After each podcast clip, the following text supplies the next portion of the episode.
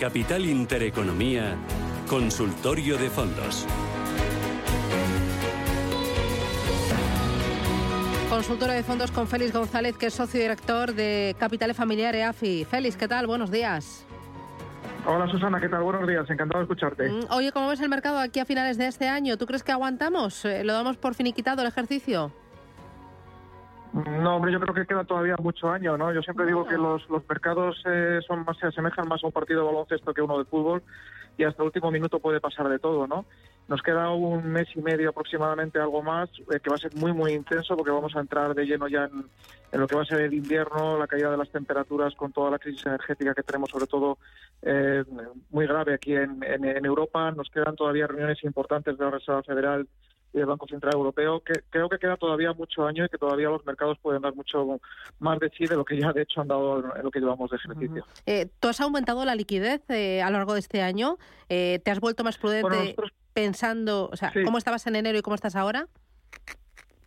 A ver, nosotros, como sabes, desde hace ya bastantes meses hemos sido muy, muy prudentes y, y reducimos de forma eh, contundente el riesgo, bueno, hasta el punto de que ya llevamos bastantes meses en, una posición corta, es decir, posición vendida, porque creemos que el, mercado todavía tiene recorrido a la baja, que no hemos visto todavía los, los mínimos de esta, de esta corrección cíclica bajista del mercado independientemente de los rebotes que, se han, que, se, que se está produciendo, que se viene produciendo desde los mínimos de octubre, pero que es, eh, creemos o entendemos que sigue siendo un rebote de, dentro de un mercado cíclico bajista, como los rebotes que se produjeron en los meses de marzo, mayo y, julio, ¿no? Entonces creemos que más pronto que tarde este rebote va a ser eh, nuevamente abortado y que a medida que vayan avanzando las semanas y el mercado sea por fin consciente realmente de la realidad macroeconómica que tenemos en estos momentos, porque sigue negándola a pesar de lo que están diciendo los datos y a pesar de lo que están diciendo los bancos centrales, especialmente la Reserva Federal y el Banco Central Europeo. Cuando el mercado no tenga más remedio que, que, asumir esa realidad, yo creo que vamos a ver, eh, vamos a volver a la zona de mínimos anuales y posiblemente incluso en función de cómo evolucionen los datos, eh, marquemos nuevos nuevos mínimos. ¿no? Por lo tanto, yo creo que lo peor de, esta corrección bajista del mercado todavía no lo hemos visto y en este sentido seguimos siendo muy prudentes de cara a las próximas semanas y meses. Mm. Mientras nos llaman los oyentes, me gustaría preguntarte por eh, los productos estructurados o los fondos estructurados. Hoy cuenta el diario Expansión que la banca está lanzando estructurados para competir por el ahorro de los clientes. Estos estructurados tienen como subyacente un ETF, un índice, un bono, una cartera de bonos o incluso un eh, fondo de gestión activa. Eh, es un producto que no es líquido durante unos años. A la banca le ofrece importantes eh, retornos en comisiones y al mismo tiempo pues le, atrae o atrapa al cliente durante un tiempo determinado. ¿Cómo ves este tipo de estructuras garantizadas que se están ofreciendo? Pues mira, yo creo que lo ha resumido perfectamente, ¿no? Los, los, creo que es un producto diseñado para pensando en el interés de los bancos, no pensando en el interés de los clientes.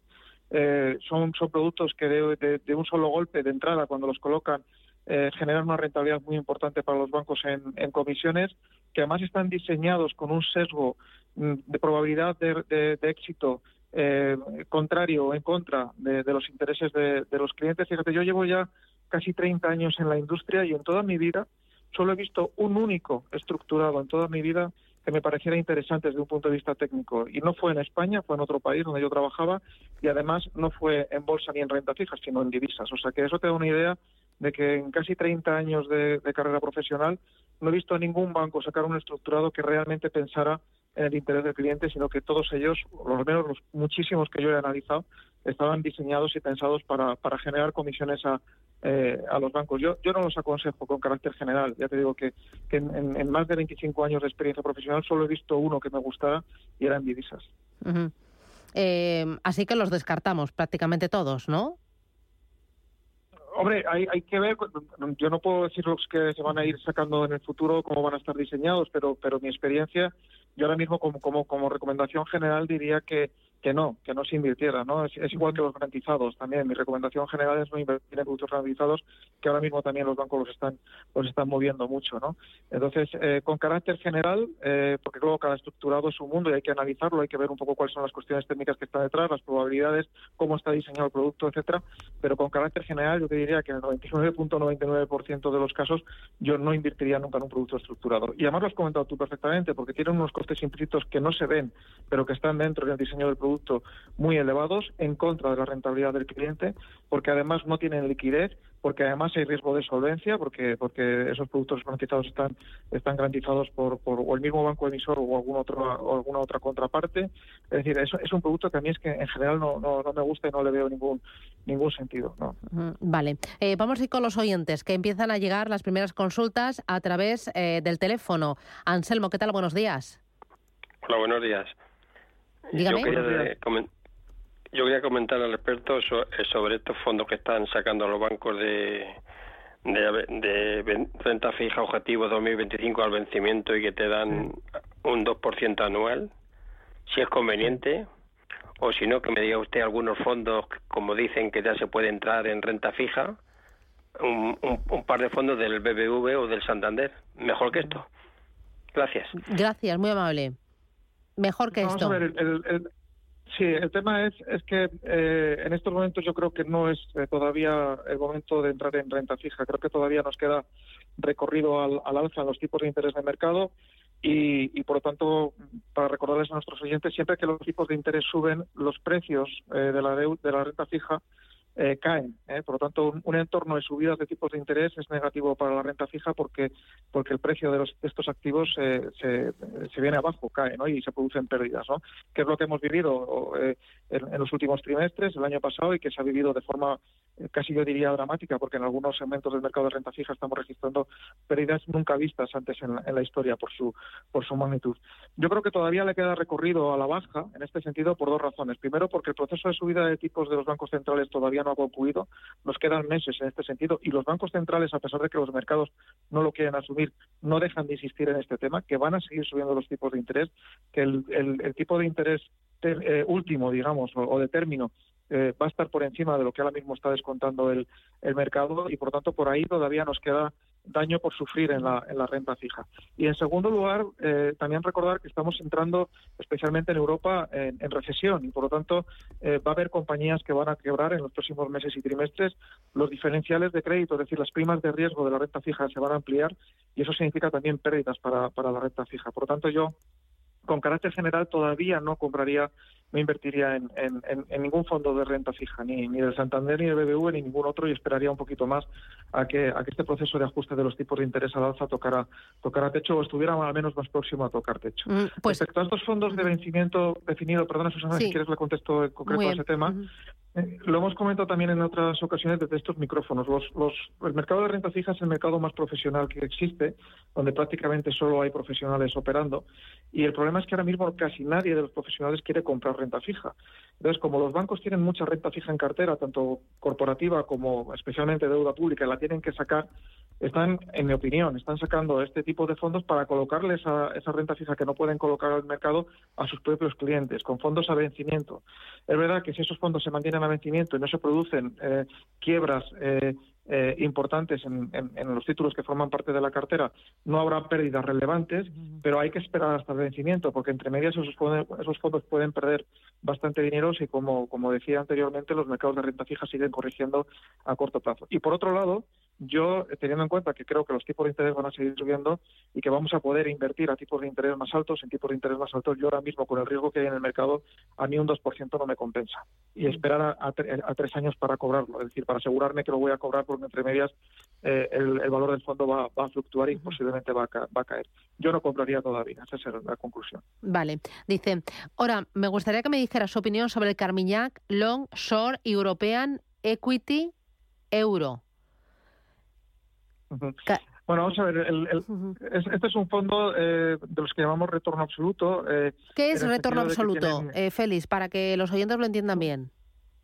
A ver, es, es, una, es un apellido que le ponemos a los fondos o a aquellos fondos que pretenden generar rentabilidad sin estar referenciados a ningún, a ningún índice. Es decir, no son fondos puros de renta variable, no son fondos puros de renta fija, que tienen índices de referencia en esos mercados, sino que su objetivo último es tratar de generar rentabilidad eh, positiva en cualquier entorno de mercado, ya sea alcista o bajista. Y en este sentido, su folleto de inversión, su política de inversión les permite eh, en muchos casos ponerse largos, es decir, comprados, ponerse cortos, es decir, vendidos y, tomar las decisiones que consideren convenientes el gestor o el equipo gestor en función del entorno de mercado y también del tipo de activo en el que trabajan eh, para intentar generar rentabilidad, como digo, incluso en un mercado bajista. Este es el, caso del, del onshore del Carmina, de Carmiña, que es, que es un fondo que tiene eh, por, por eh, la, capacidad de ponerse largo o corto. El problema es que la mayoría de los fondos long short al final no se ponen cortos de forma sistemática y por lo tanto en un mercado bajista como el que estamos actualmente, en la mayoría de los casos no, no, no cumplen ese objetivo último de, de, generar rentabilidad también en, en, mercados bajistas. ¿no? Eh, no es un fondo que, que, a nosotros nos guste especialmente, no está entre los mejores que, que tenemos seleccionados en, en, retorno absoluto y, por tanto yo en este momento no lo tendría en cartera. Vale. Eh, mira, otro de los oyentes dice, buenos días, soy Estela de perfil moderado y tengo el fondo eh, Prudent Wealth. de MFS, MFS Prudent Wealth, con la divisa cubierta. Dice que no sé qué hacer, si trasladarlo a otro más defensivo o aguantarlo. Primero, ¿qué es este fondo? Y si invertimos en Estados Unidos con o sin divisa cubierta. Vale, eh, varias cosas. El, el, tema es que incluso los fondos más conservadores eh, este año están, están sufriendo porque la parte más conservadora de, digamos, del, del menú de inversión, que, que es eh, la parte de renta fija o incluso la renta fija corporativa o empresarial, está sufriendo mucho y en algunos casos incluso más que, que, la propia renta variable. ¿no?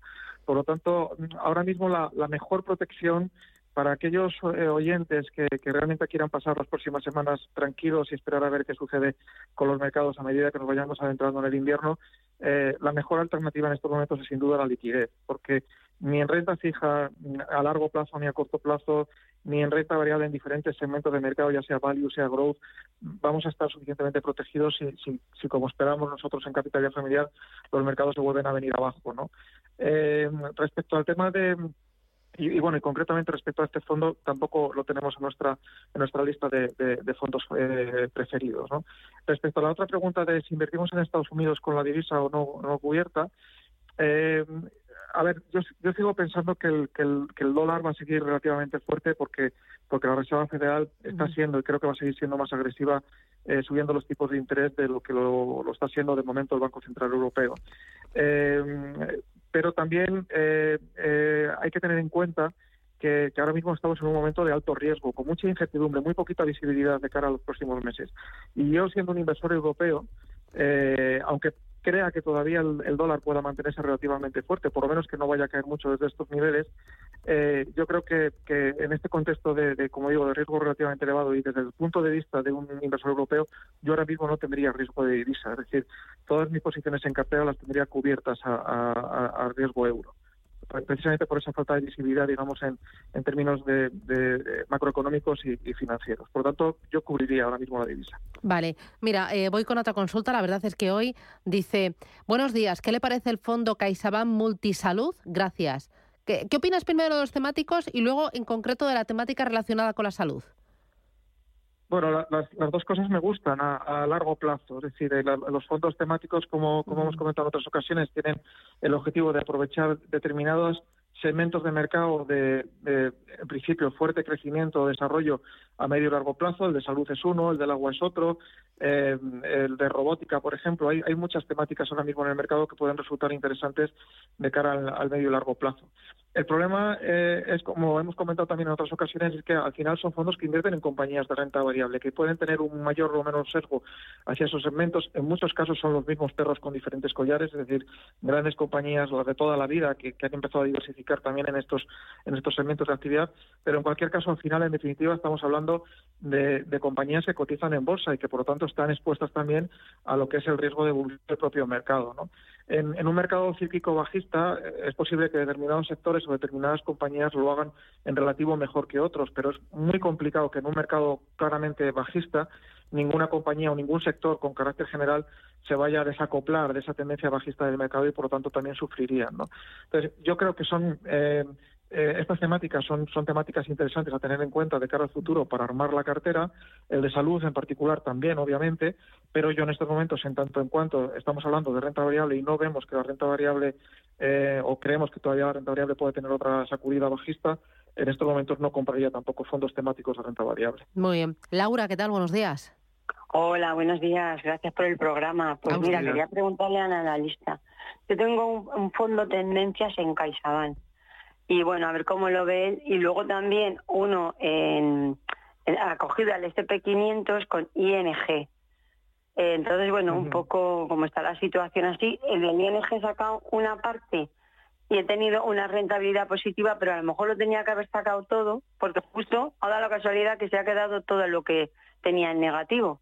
Entonces, eh, escuchándole diciendo que tenía que haber recaudado todo el líquido, pues no sé si lo he hecho bien. A ver qué me, me comenta. Muchas gracias. Muy bien, gracias. ¿Qué le decimos? Muchísimas gracias a usted. Bueno, pues, pues que aunque es cierto que, el año ha sido malo y que habría que haber eh, eh, reducido cartera hace ya algunos meses o haber reducido riesgo en cartera hace ya algunos meses, también es cierto, como hemos comentado al principio, que, en, los mercados cíclicos bajistas como el que estamos actualmente, es precisamente cuando se, se, producen los rebotes más intensos y más rápidos entre medias, ¿no? lo que llamamos rebotes, rebotes intermedios o, lo que los ingleses llaman eh, rallies dentro de un mercado bajista. ¿no? Entonces, ahora mismo estamos en uno de ellos, eh, que se inició desde los mínimos de octubre, y por lo tanto nuestro cliente tiene otra vez la oportunidad, una muy buena oportunidad, de vender casi cerca de los máximos que se alcanzaron en el mes de agosto, estamos todavía un poquito por debajo de los máximos de agosto, de, aprovechar este, este nuevo rebote para, para reducir la, posición o excluir totalmente ese fondo de carteras si, si lo que quieres eh, es pasar las próximas semanas de forma más tranquila. ¿no? Por lo tanto, ahora mismo tenemos una nueva oportunidad y tienen una nueva oportunidad aquellos oyentes que, que compartan un poco nuestra visión o nuestra preocupación respecto a lo que pueda pasar en los próximos meses en la economía y los mercados. Como digo, tenemos una nueva oportunidad para reducir cartera aprovechando este rebote, que ha sido un rebote bastante intenso como los anteriores, que se ha producido, que se está produciendo todavía, porque sigue vivo desde los mínimos del mes de octubre. Muy bien. Y eh, vamos con notita de voz. Hola, buenos días. Soy José de Madrid. Quería preguntarle al analista a ver qué le parece un fondo que han ofrecido a mi madre de la Caixa, que es renta vitalicia capital reservado, por el cual pagan un cupón todos los meses en función del dinero que meta hasta su fallecimiento, asegurándole el capital. Si le cree que es interesante, está referenciado a un fondo de renta fija con una TIR de 3. Gracias. Muy rapidito, Félix. Bueno, eh, no, no, podremos contestar esto bien técnicamente, repito, lo haremos en otra ocasión. Pero yo diría, de entrada ahora mismo, que habría que analizar el caso particular de, su madre. Pero hablaremos de este tema porque es un tema importante. Muy bien. Más adelante. Pues lo dejamos reservado para el próximo espacio de fondos de invasión. Félix González, Capitales Familiar EAFI. Un placer, gracias y hasta la próxima. Feliz día. El placer mío siempre. Gracias a ti, Susana. Y nosotros nos vamos. Ponemos el punto final a esta versión reducida de Capital Intereconomía. Mañana volvemos a las 7, como siempre, el equipo al completo. Ya on fire, al 100%. Muchísimas gracias. Que disfruten de este día de la Almudena y a por el miércoles. ¡Feliz jornada!